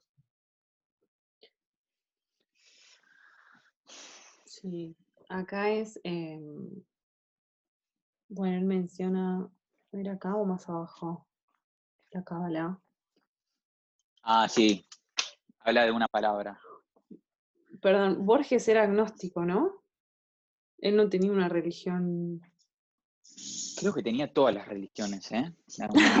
¿no? es que claramente creo que es una buena respuesta. sí, sí, era, creo que, era agnóstico, eh, pero, pero bueno, claramente tiene mucho conocimiento de, todas las, religiones, porque bueno, hace referencia a todas las religiones constantemente. Y también recién cuando nombraban los de tres días, tres noches, yo me quedé pensando si ese no era habido el camino de los reyes. Ah, eh, mira. Me quedé pensando en eso. Habría que chequearlo. Em, porque también el, el, recorrido de los reyes para el catolicismo es, una, es un recorrido de fe. Caminaron mirando las estrellas durante tres días y tres noches para llegar al, o sea, a la nacida, al nacimiento de Jesús. Mm, me parece que tiene que rever, eh, o por lo menos sacó el arquetipo de la búsqueda de algo de fe. Claro. Que al final, estaba pensando el otro día, o estaba hablando con alguien, los arquetipos se pueden poner en cualquier cosa también, ¿o no? Se puede sacar ese. Me parece que eso es. O bueno, eso es lo que significa arquetipo, me estoy. Qué pelotudo. Bueno. Llamalo a Carlos de vuelta. Llamalo a Carrito. No, esa edición va a ser tremenda, espero no olvidar. Bueno, no voy a mm. entrar en el tema de crees que el primer Adán, no es crees que Adán es el primer Adán. No vamos a entrar en esa. Pero bueno, está buena. Pero está buena esa parte, o sea, por el primer Adán sería el primer hombre sobre la tierra, por ejemplo, ¿no? No, el primero de los primeros. El primero de los primeros. Eh, pero básicamente creo que ahí la discusión es esa, ¿no? Que, digamos, lo que es mortal y lo que no, básicamente, que después el maestro va a decir, tipo, es lo mismo, o sea, tipo, lo que está arriba es lo mismo que está abajo, o, digamos, esto es el paraíso, digo, no, no, lo diferencia, y en, cambio, el discípulo lo está diferenciando todo el tiempo. Dice, no, acá se pueden destruir las cosas, acá no, o sea, como está haciendo toda esa, y el maestro como lo pone todo en un mismo plano, creo que ahí genera como, se genera la tensión entre ellos. Em, o sea, esa frase, o sea, esas preguntas, ¿en qué otro sitio estamos? ¿Crees que la divinidad puede crear un sitio que no sea el paraíso? O sea, como que ahí le está igualando la mm. divinidad con el mundo terrenal. O sea, es, todo lo mismo. y después em, dice, ¿crees que la caída es otra cosa que ignorar que estamos en el paraíso? Tremenda, saqué del ángulo. Mal. Muy bueno. Porque además caída está con otra C mayúscula y paraíso también, obviamente, bueno, pero paraíso creo que lo podemos, se puede asociar más, pero me encanta esto de que la caída está con C mayúscula. Em, es, tremendo, es como los libros, La caída de Camus, por ejemplo, que es un libro de una caída entera. Mm. Eso es la esencia de, la caída, ¿no? O los personajes, o Ana Canerina también serías caída con C mayúscula. Me encantó. Me encantó la idea de la caída. También es, bueno, es es recalcar el hecho de qué significa la caída, ¿no? Del hombre de donde pasa, de que pasa del paraíso hacia el plano terrenal. O sea, es la caída misma del hombre, en sentido bíblico. Pues, es la caída de cualquier cosa, me parece, porque también puede ser la de Lucifer del cielo al, inframundo, o sea, y también del hombre mortal, de la, caída espiritual. Mm. Eh, digo, o sea, no, no, no Dios merezco lo de lo religioso también, obviamente, pero eso. Bueno, el discípulo le recomienda quemar la rosa, que sería como un elemento de, tratar de resolver las dudas más espirituales, ¿no? De una manera bastante easy. Sí. También ahí está bueno el, todavía queda fuego en la chimenea, si arrojas esta rosa a las brasas, creerías que ha sido consumida y que la ceniza es verdadera. bueno, y ahora empieza a recalcar todo el tiempo que la rosa no se puede destruir, por más que la quemes o la tires por la ventana. Te digo que la rosa es eterna y que solo su apariencia puede cambiar. O sea, también es, la esencia se mantiene, es infinita, siempre existe. Mm, sí, la esencia es infinita, pero ¿por qué? Porque me bastaría una palabra para que la vieras de nuevo. No, pero ¿por qué la esencia es infinita? Por, por eso mismo. Porque la rosa en las palabras sigue siendo rosa. Claro, eso, perdón. En la palabra. Mm. Claro, no, eh, dijiste palabra, pero ahora me doy cuenta que, claro, la palabra es lo mismo que el pensamiento. Yo estaba pensando, es así infinita, porque una vez que la tenés la imagen, está ahí. Claro, está ahí. Da igual la rosa donde carajo se vaya. Y no puede ser destruida. Perdón por las malas palabras. No, vas a tener que claro. Eh, editar un montón. no, creo que YouTube, creo que YouTube banca malas palabras. Yo puse que no es para niños. Quizás al principio ponga lenguaje no inclusive. Bueno, bueno eso también. Ah, Em, sí, y ahora que dice, juego esto de la palabra y la esencia, con el vínculo de esencia con la palabra, es verdad que él dice que le bastaría una palabra para que, para verla otra vez. ¿No? Sí. Que no me había dado cuenta de eso. ¿Lo estaban diciendo antes? No, no, no, no. Y eso dice que la. Me bastaría una palabra. ¿Será rosa la palabra, por ejemplo? ¿No? Estoy tirando fruta. Y yo estaba, no, yo estaba pensando que sí. Entiendo eso, no sé si sienten eso. Ahora quiero decir dos cosas. Más abajo dice, hablo de la palabra con P mayúscula que nos enseña la ciencia de la Kabbalah. No sé cuál es, pero ahora que ustedes dicen, ¿es rosa la palabra? Me, se me, vino un pensamiento increíble a la cabeza que es, ok, la Kabbalah, la Kabbalah nos da la posibilidad de crear la palabra elegida. Entonces, si, mm. vos, si la palabra fuese rosa, significaría que en realidad vos estás usando la palabra que es la esencia de esa cosa. Entonces vos para crear la rosa tenés que hablar de su esencia, la rosa. Mm. Sí. Porque, a ver, no, la menciona al final. ¿Qué cosa? La palabra con la que la revive, solo la... No creo. No, dijo una palabra en voz baja. Y la rosa resurgió, termina. Em,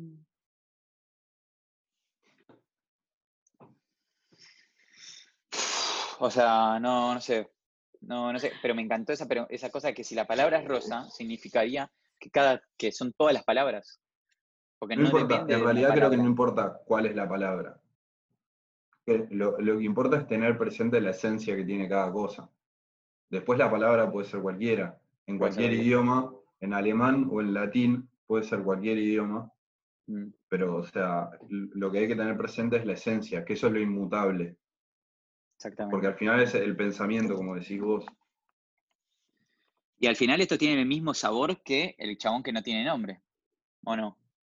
¿No mm. tiene el mismo sabor suelo? Me encanta esa palabra, sabor suelo. ¿eh? Sabor, sabor, sabor, ¿Eh? ¿No tiene sabor de que el discípulo no tiene nombre? Ahí tenés esencia para rato.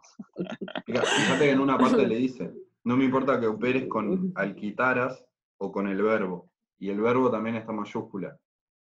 Vamos a hacer una lista para abajo del video de todas estas palabras, no solo las que están en cuento, más las que nos, eh, se nos hagan, eh, se nos vengan a la mente de acá a que subamos el video. ¿Va? Está buena esa tarea para el público. Y acá tenés de vuelta la alquimia del verbo. ¿No? ¿Dónde? A ver. Fíjate que dice, ah. no me importa que operes con alquitaras o con el verbo. Y el verbo está en mayúscula. Mm. Esa es la alquimia del verbo, la esencia de las cosas. Me encanta lo de la alquimia del verbo. ¿Vos acá estás refiriendo un poco a Rimbaud o no? Un poquito. un poquito, ¿eh? Me parece que sí. ¿eh? Un poquitito. Y va un poco por ahí, ¿no? Em, la esencia que tiene el verbo, las cosas, las palabras, cómo atrapan esa esencia.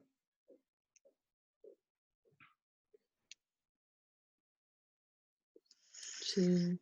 Para Celso, para, para Celso reflexionó, si yo le hiciera diría que se trata de una o sea, él no, no lo cree responsable al discípulo de poder creerle también. Porque acá pasa lo que Reggie dice, dice, ellos se ponen para par cuando dicen, eh, dice que soy capaz de destruirla, nadie es capaz de destruirla, el discípulo se pone a la altura, pero después empiezan a pelear y se empiezan a enfrentar directamente de vuelta y dice mm. eso, le dice, como que, lo, como que lo, lo, disminuye, le dice, si yo lo hiciera, dijeras que se trata de una apariencia impuesta por la magia de sus ojos. El prodigio no te daría la fe que buscas. Entonces, como diciéndole, tu fe está errada. En lo que vos buscas creer, mm. no va. Y se empieza a hinchar las pelotas un poco, me parece. No, sí, eso, eso sí, puede Sí, sí, y sí, bueno, llega un momento que ya está. Llega un momento basta. No, iban a ningún lado. No, no estaban ahí. Um, no, pero yo quiero. Sí. Bueno, ahí, ahí, nos vamos al corte. Voy al baño corriendo y, y, y volvemos. Eh, estábamos en la parte de, de esa la Kabbalah que no, no, que se empiezan a contradecir. Se empiezan a contradecir, dirías que. Bueno, no, ya fue, me olvidé. Está enojado, el discípulo está enojado y el otro está hinchado a las pelotas. Ah, sí, sí, sí. El discípulo dijo con frialdad. En resumen. Ya no está entendiendo claramente lo que quiere explicar el maestro y el maestro ya se está hinchando las pelotas. Mm. Se está, olvidando, se está olvidando de que había deseado tener un discípulo. Sí, se había olvidado. Quizás no quería este tipo de discípulo, o quizás él tampoco sabe este tipo de discípulo, quizás hubiese sido el mejor discípulo que consiga en su vida, ¿no? Y no lo está al final teniendo. Y, y, lo, y medio que ahí ya, sí, ahí, ahí sí se hincha las bolas. Dice, además, ¿quién eres tú para entrar en la casa de un maestro y exigirle un prodigio? O sea, mm. ¿qué? ¿De dónde saliste, boludo? ¿Qué? Eh, ¿Qué has hecho para merecer semejante don? ¿Quién sos, flaco? ¿Quién soy? Y el chabón igual dice, yo sé, ya sé que no he hecho nada. Que al final eso es un gran aprendizaje. O sea, hay mucha gente que, le es muy difícil entender, mirá, no sos nadie. Me, parece un, una gran respuesta. Obviamente, en el casual, en, en la vida casual, todos decimos, ya sé que no hice nada para merecer esto, pero bueno, quizás en, letras y en palabras de Borges es un poco mucho más simbólico, ¿no? Em,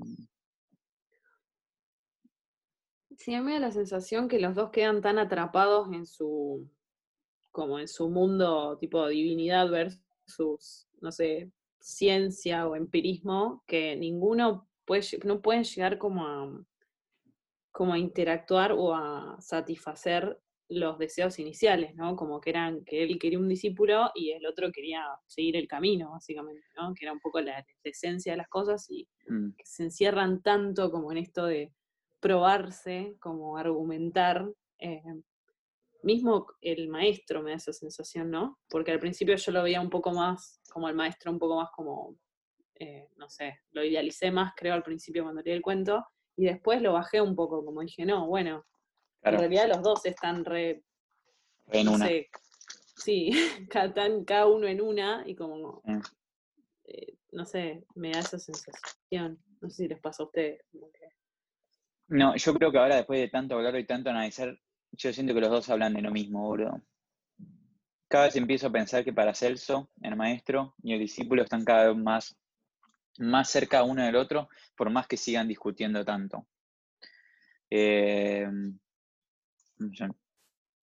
me da esa sensación, porque al final hablar tanto del mismo, del mismo tema, uno lo sabe, uno lo hace y lo sabe, y el otro lo sabe y no lo hace. Pero al saber que existen todos esos milagros, como que se unen en ese punto, por lo menos, ¿o no? No sé, me da esa sensación ahora. Y bueno, y después, acá, eh, hablando de caída en C mayúscula, me parece que hay una que es mm, muy hermosa y, está en dos oraciones, y es que el discípulo agarra la rosa y la tira al, al, fuego, al fuego, y ahí en dos oraciones hay una caída que es infinita, y es el, calor, el color se perdió y solo quedó un poco de ceniza la parte terrenal, ¿no? La, que se puede tocar de, una caída, de una pérdida, de una... de, morir, de desaparecer, y después dice, durante un instante infinito esperó las palabras y el milagro. Que al final esa, esa espera, como cualquier espera, es un continuo tren de pensamiento eh, de cosas, ¿no? Que se esperan. Que como que uno va cayendo y cada vez esperando más el milagro, vos en, tu, en esa espera estás cada vez más eh, creyendo y armando una película más grande, ¿no les parece? Me parece terrible eso, como esperar las palabras, esperar el milagro me parece... Eso lo hace infinito. Es muy infinito y es muy existencial, muy, muy, muy, muy existencial. Eso me parece... Una, deconstrucción permanente, me, da eso, ¿no? Como que la espera te habilita a eso, a esa deconstrucción permanente. Digo, de uno mismo y, de lo que va aprendiendo también. Eh, o sea, en este caso, bueno, ya se, como que creo que lo ilustra súper bien en esa frase, si bien sabemos que después, bueno, nada, se da de otra manera, digamos, pero me parece que como lo simboliza muy bien, como esa espera infinita de lo, de lo mágico, de lo, sí, de lo que no conocemos. Me parece no tremendo. Por... ustedes. No, sí, pienso eso. pienso parecido a eso. Y además después vuelve a incorporar todos los médicos y los boticarios de Basilea, de Suiza. Afirman que soy un embaucador. Y quizás están en lo cierto, y acá se vuelve a dudar sobre el chabón. Como que forma parte de este ciclo que se, que se siguen generando, ¿no? Y creo que el mm. próximo párrafo tiene que ver con esto de la caída, en esta parte de la espera infinita de las palabras y el milagro, y describe un poco más lo que yo estaba tratando de decir de todos estos cambios de sentimiento dentro de esta espera, ¿no? Es como el muchacho sintió vergüenza. La vergüenza es como algo, como algo que es ya una meditación sobre uno mismo, ¿no? ¿O no? ¿Qué opinan de eso? Una vergüenza de haber entrado, de haber confiado en la magia, de haber confiado en lo celestial. Em, que al final, también se disculpa, ¿no? A ver. Yo, sí, lo asocié más a la culpa yo también, como se sintió culpable por probar al maestro, pero no sé. Se pone de rodillas. Se arrodilló. Es más, hasta, le dice que volverá. Sí. Volveré cuando sea más fuerte y seré tu discípulo. Al cabo del camino veré la rosa. Eh, Pero también después dice que ambos sabían que no volverían a verse. O eso lo tengo marcado. Hacia el final. Entonces, como que por eso el tema de las emociones y sensaciones, como si bien como Borges las va describiendo, como que no queda bien en claro. O sea, no, o sea, no me termina de quedar bien en claro como sus actitudes o sensaciones o sentimientos. Em, que capaz que esa es la idea de Borges, como confundirte. O sea, en el fondo sabían que no volverían a verse sea, ¿el chabón estaba realmente avergonzado o no? En realidad, no sé. Quería probar su punto, ir hasta el fondo y bueno, no pudo y bueno, chao. A ver, yo voy a... Yo, sí, pero yo creo que en mi mente tengo otra, eh, percibo otra idea un poco distinta que va a que el, discípulo Dice, volveré cuando sea más fuerte, porque en ese momento en el que él tiene toda esta caída, tiene un, como una mini, eh, una mini eh, revelación para él mismo. Se da cuenta que está en otro camino, está débil, necesita estar más fuerte. Él va a ser discípulo cuando él logre entender los conocimientos que ha resuelto en esta tarde, en esta, en este, en esta tarde en la casa. ¿no? Como él haberse enfrentado a todas estas dudas de la fe, de exigir la fe, de ser valeroso, valiente de, confiar en alguien, de, la búsqueda de algo, es volveré cuando, o sea, como que él se da cuenta de que él no está listo para ser el discípulo de él. Porque, y, la última parte me parece muy importante, que dice, y al cabo del camino veré la rosa, significa que sigue, sigue errado. Porque el, el, el maestro le dice al principio, mira, no hay meta, no, no, no, hay camino, no hay meta. Y el chabón acá está por terminar el cuento y dice, al cabo del camino veré la rosa. Y el chabón sigue sin poder procesar, quizás necesita irse. Después de esta mini revelación, adoptar el nuevo conocimiento, que no me acuerdo cuándo lo mencioné al principio, que a través del conocimiento uno, eh, es capaz de aprovechar el camino y volver, ¿no? Creo que esa parte, creo, que esa parte habla también del conocimiento del humano, del humano sí, del discípulo, obviamente, y del humano para él mismo, ¿no? Como estos momentos de revelación en contra de cosas que no pasan o que sí pasan también, pero en este caso justo no pasan las cosas.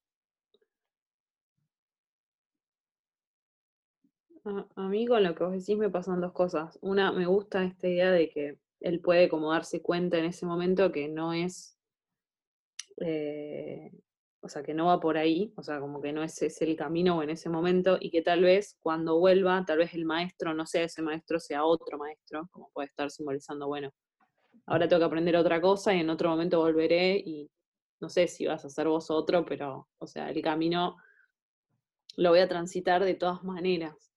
Y después, lo de la rosa, em, voy a ver la rosa al final del camino, yo lo atribuía a buscar un poco más qué representa la rosa, podría ser la belleza, podría ser el mundo interior, como que en realidad em, esa rosa es distinta para cada uno, o sea, como que no hay una rosa, o sea, no hay una rosa como, está la esencia, y esa esencia puede, puede ser o a lo que nosotros atribuimos bello o no, creemos que es belleza, es distinto para cada uno. Entonces, cualquier maestro nos puede dar herramientas para llegar a esa rosa, pero esa rosa no va a ser la misma para todos, por eso no existe una meta, porque, no sé, por eso yo lo vi más desde ese lugar. Pero, o sea, sí, lo veo del mismo lado, pero... ¿Cómo? No, me gusta lo que dice. sí, pero eso significa que él la podría ver. A mí también me gusta, ¿eh? no, es que no me gusta, pero me pregunto esto de que siempre hablamos de que al final es medio difícil llegar. Esto que vos decís referiría que tiene la posibilidad de llegar el discípulo. Quizás el discípulo sobrepasa al maestro, ¿no? También esa es una de las grandes romanticismos del discípulo. Pregunto, ¿no? No sé, eh, Reggie. Sí, o sea, yo creo que hay un ida y vuelta interesante, o sea, donde todo maestro es discípulo al mismo tiempo, pero o sea, como, eh, no sé si como que tiene una forma encasillada, o sea, como, bueno, hay una meta y hay una rosa, sino que tiene que ver con el autodescubrimiento de la belleza adentro uno, o sea, yo no lo puedo ver como algo tan lineal, tampoco, no sé, en mi cabeza. Entonces puede ser que, vos eso lo vayas descubriendo en cada paso, como también lo dice él. Eh, caminos distintos o distintos caminos. Eh, lo veo algo como más eh, maleable y flexible, no lo veo como, no sé, un camino y hay una rosa al final. No, no, lo veo como algo así, como, muy plástico, lo veo como que se, puede desarmar y desarmar. Eh, no, no, sé, me, da así, esa sensación. Sí. queda medio libre, no sé, pero queda medio así liberado. Pero em, yo creo que mm, eso de irse al camino veré la rosa significa lo que vos decís. Bueno, no, no sé. Porque dice, al final dice, ambos, ambos sabían que no volverían a verse. Eh, como si no se volvieran a ver porque ya a partir de ahí cada uno aprendió algo de que lo va a embistir, que lo va a, catapultar a otro camino, ¿no? Lo va a direccionar a otro camino. Mm. ¿O no? También cobra importancia, ¿no? Porque eh, adquiere nombre el, discípulo. no, sí, tremendo, estaba pensando en eso. Ah, a ver, ¿y por qué cobra importancia, decís vos? ¿Cómo, funciona? Y bueno, al principio habíamos hablado que era una manera de, disminuir al discípulo o de separarlo de la grandeza del maestro al principio del análisis del cuento, donde no, se le ponía nombre al, al discípulo y ahora finalizando eh, se le da un nombre. Entonces también es un poco eso que decía recién Reggie, de, que es subjetivo, ¿no? Y que la búsqueda es distinta para cada persona, el camino es distinto para cada persona. Y que al darle nombre, tal vez se genere un camino nuevo. Lo intento verlo un poco así. Mm. Sí, volviendo a lo que habíamos dicho de que no tenía nombre al principio, también habíamos dicho que era una persona más en blanco y neutral, lista para ser rellenada. Entonces, todo lo que estuvimos hablando nosotros hasta ahora, nosotros lo estamos hablando a través de que lo leemos y vemos la situación eh, fuera. pero imagínate lo que debe haber aprendido el discípulo en su momento, ¿no? Entonces, a partir, él se empieza a rellenar y logra eh, poder adoptar un, nombre, no adoptar, está mal dicho eso, pero como que ahora entiendo lo que decís, sí. Mismo nosotros con nuestras palabras y nuestros pensamientos, eh, después de hablar una hora y media, lo rellenamos a él. Y sobre el final tiene un nombre. Sí. Me gusta eso, ¿eh? Como que nos dejaron que lo rellenemos, rellenemos, rellenemos. Bueno, esto que tenés relleno se llama Johannes. Juanito. El protagonista, ¿sí? Bueno, sí, Juanito igual. Juanito. Grisebach. Grisebach. Em, esa pronunciación. bueno, em, increíble. Y al final la rosa resurge, ¿no? Con la palabra que veníamos hablando antes, que no la nombra y la dice en voz baja. Eh, pareciera que le dijera con serenidad igual, ¿no? Como no le da importancia que dijo una palabra final, que esto también eh, creo que dice, em, o, le, dice lo que ustedes decían, ¿no? De, mm. Es todas las palabras, ¿no? No tener que poner a buscar una palabra de sánscrito ni, ni un idioma mm. tibetano, nada, eso, es una palabra cualquiera, ¿no? Es como algo muy, muy genuino de algún modo. Claro. O sea, carece de importancia en sí la, palabra, ¿no? Sí. mismo también el acto, creo que, que la rosa resurja, es más para darle un final, un cierre o algo mágico, pero creo que ya la clave del cuento nosotros ya, ya la habíamos encontrado. Creo que no es esta en sí, sino que la rosa nunca murió mm. o nunca fue aniquilada. Exactamente. Yo creo que lo que la rosa resurja y que el discípulo se vaya, se dieron cuenta que esa situación eh, de realidad es igual que al principio el maestro está solo, sin discípulo, y el otro chico se fue a buscar su camino. Fue a, fue a andar otras tres noches y otros tres días en busca de otro, de otro maestro. No, en busca de otro maestro, sí, bueno, en busca de otro maestro que lo haga seguir creciendo, ¿no? Para poder volver ahí. Vuelve a seguir su camino. Entonces vuelve a ver este, este sentimiento de ciclicidad, ¿no? Existe esa palabra. de, de ciclicidad, de cíclico. Toda esta idea de cíclico que, bueno, vuelve a, dormir, vuelve a pedir un discípulo, llega, pum, pum, pum, pum, pum.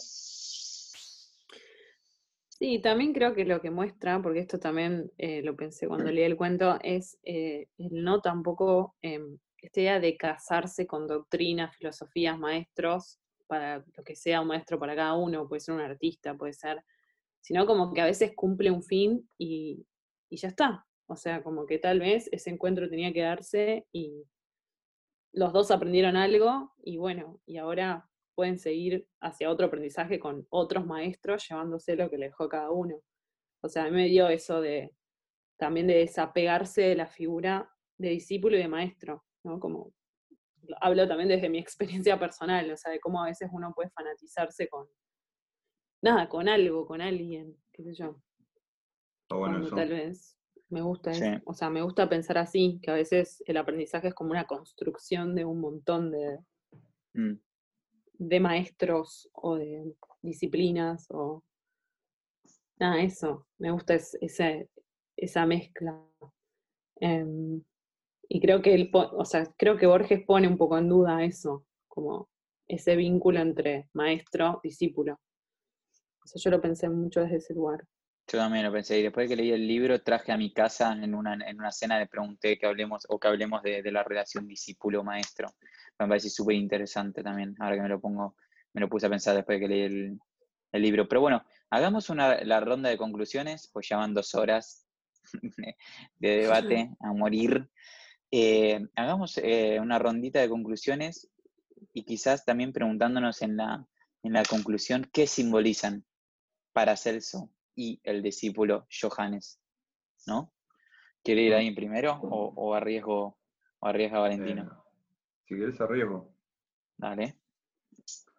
Este, bueno, constantemente eh, en, todos los cuentos que fuimos analizando, eh, creo que es importante remarcar que lo importante o, o, lo que tiene peso es la búsqueda y no la meta eh, sino la búsqueda constante del alma por lo que uno le puede dar, y, esos, esos símbolos que utiliza Borges, que en este caso es la rosa, que como dice Reggie, para cada persona es, algo subjetivo y puede ser algo distinto, puede simbolizar la belleza o la pureza. Entonces, esa búsqueda se da distinta para cada persona. Eh, y, creo que este cuento eh, ejemplifica esas cosas, ¿no? Cómo la búsqueda del maestro puede ser distinta a la búsqueda del discípulo y cómo, cómo la esencia de, de, cada elemento puede ser distinto para cada persona. Pero bueno, también que a través de la palabra y del pensamiento, la esencia nunca muere, siempre está presente. O sea, la, la rosa, por más que sea quemada o aniquilada, siempre será rosa.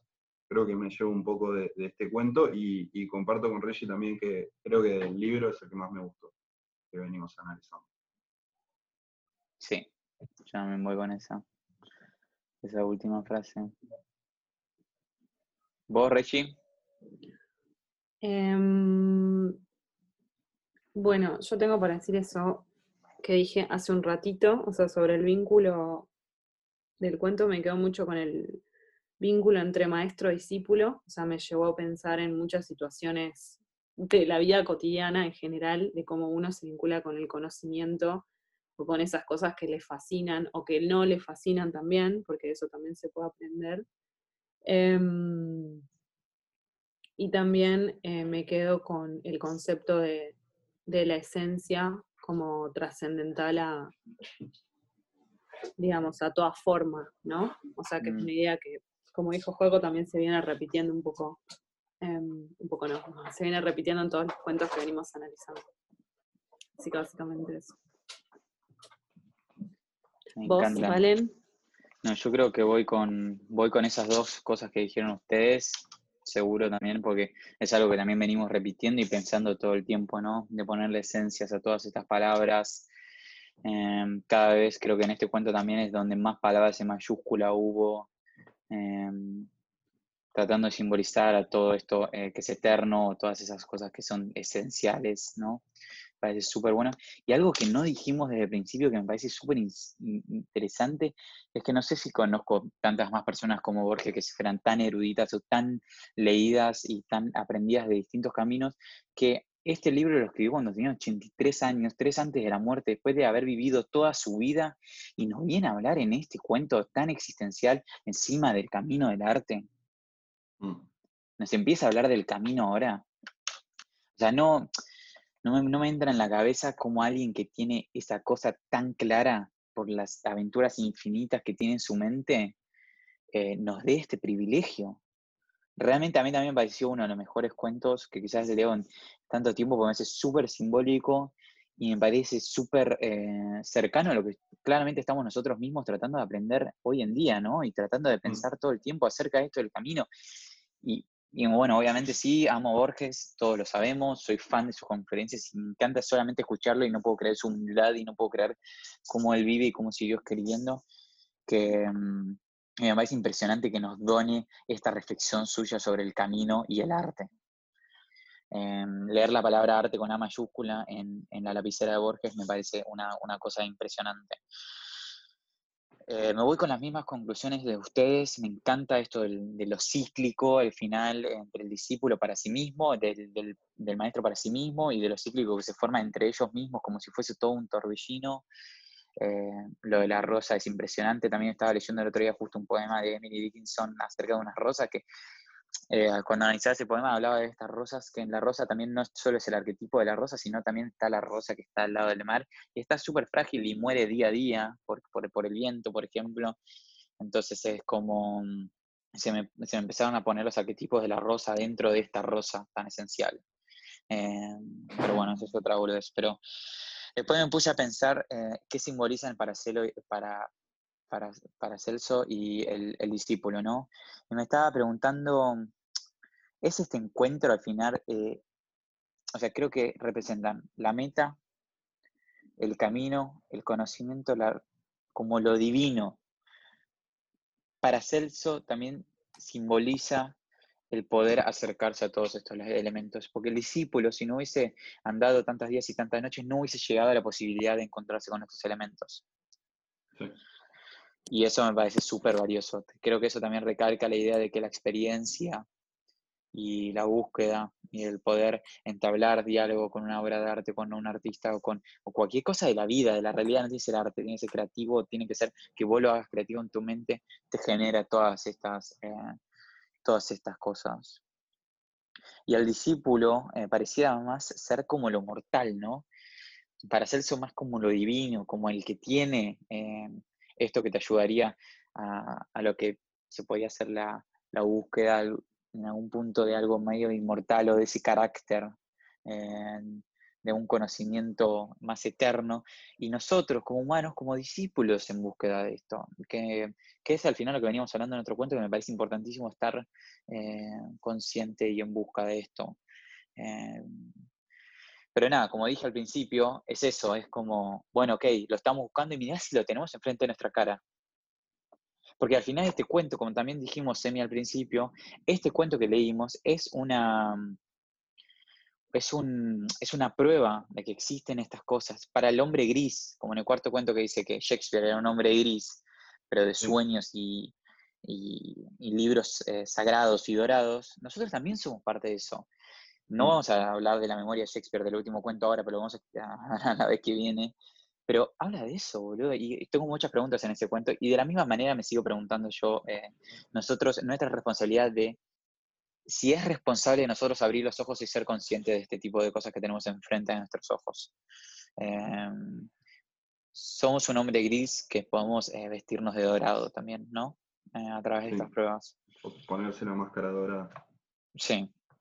Y después, desde el lado de lo celestial, me pregunto, el celestial también perdió el discípulo. La belleza con B mayúscula que nosotros estamos buscando, al nosotros no poder encontrarla y ella al ser tan eterna, y esto ya me pongo desde el otro lado, como si fuésemos Zeus o creadores del Olimpo, em, nosotros perdemos a alguien más. ¿Se entiende lo que quiero decir? Mm. Como alguien que llega a esa meta. Si la meta tuviese gente que llegue, perdió a alguien, que somos nosotros, somos el discípulo que se va por la puerta y la sigue buscando. Que a la misma vez seguimos con ella porque la seguimos buscando, pero a la misma vez no estamos con ella en, la joda. Si la belleza estuviese de fiesta, nosotros no estamos en la fiesta, estamos buscando la entrada, con el ticket en la mano. ¿Entendés? No sé, esa es mi, mi conclusión. Pero bueno. ¿Harían algo más para aportar? Si no, se lo dejamos a todo el mundo que quiera verse las dos horas el video para aportarnos más. Me encantó, no lo puedo creer. Qué ganas. No saben lo bien que la pasé. Estuvo bueno, estuvo bueno, me gustó. Y fuimos más em, paso a paso, más, estuvimos más ordenados esta vez. vamos a Atrás. sí. Sobre cada, cada paso en la meta. Y, hay formas distintas de analizarlos, ¿no? También, que esto nos permite entender que esta manera es la manera que nos siente cómodos de analizarlos quizás, pero también estoy, estoy abierto a que alguien más de ustedes me diga o alguien que vea este video diga, ¿por qué no nos analizamos más desde este aspecto en vez de palabra por palabra? Por más que justo me parece que Borges también se presta, que vayamos oración por oración, desmarañando todo esto. Sí, sí. Es que es un, son textos codificados para mí, o una cantidad de... es tremendo. es, hermoso, es, hermoso. Es hermoso y es lo que dijo Juaco. Nosotros, no solo a Johannes la armamos, después de hacer toda esta descripción, armamos el cuento, armamos la historia y esto ahora pasó también, ¿no? Después de que tanto lo hablamos. Casi que conozco la casa, casi que conozco la rosa, casi que la veo a la rosa de alguna manera. Que al final lo que decía Juaco también, las palabras genera la esencia, igual que el pensamiento genera la esencia. Así que nada, esto también demuestra lo eterno que, se puede volver todo. Bueno, unas palabras eh, que nos hayan gustado el cuento para irnos. Yo puedo arriesgar la que hablamos, que es la de sé que hay un camino. Escrita em. y dicha. Que tienen doble personalidad, como Dr. Jackie and, Dr. Hyde, ¿no? ¿Cómo se diga? Yo me quedo con la frase, me bastaría una palabra para que la vieras de nuevo. Hermosa, boludo. Y a mí me gustó, quiero que me enseñes el arte, recorrer el camino que conduce a la piedra. Me gusta eso. Me gusta eso, es como una búsqueda. Me voy con el corazón como una, como una vela en viento en popa, ¿eh? Así. Tremendo. Muy bien, muy bien. Todos, todos. Tremendo. bueno, chicos. Nos vemos en el próximo capítulo la semana que viene. Vamos a estar analizando la memoria de Shakespeare, el último cuento del libro y el libro entero, ¿no? No sabes lo que tengo para decir del cuento que viene. Así que si hoy estaba excitado, prepárense que la semana que viene ¿eh? vamos a estar tremendo. Nos preparamos unos tragos, ¿vale? Así te seguimos Chao. Chao, chicos. Los amo mucho. Termina la transmisión. Termina la transmisión. Gracias y bueno, obviamente decimos que esperamos no eh, que todos los la gente que vea el video nos mande más cosas que nos hayamos olvidado, que seguro nos olvidamos un montón de cosas. Seguramente. Los quiero, chiques. Chao. Adiós.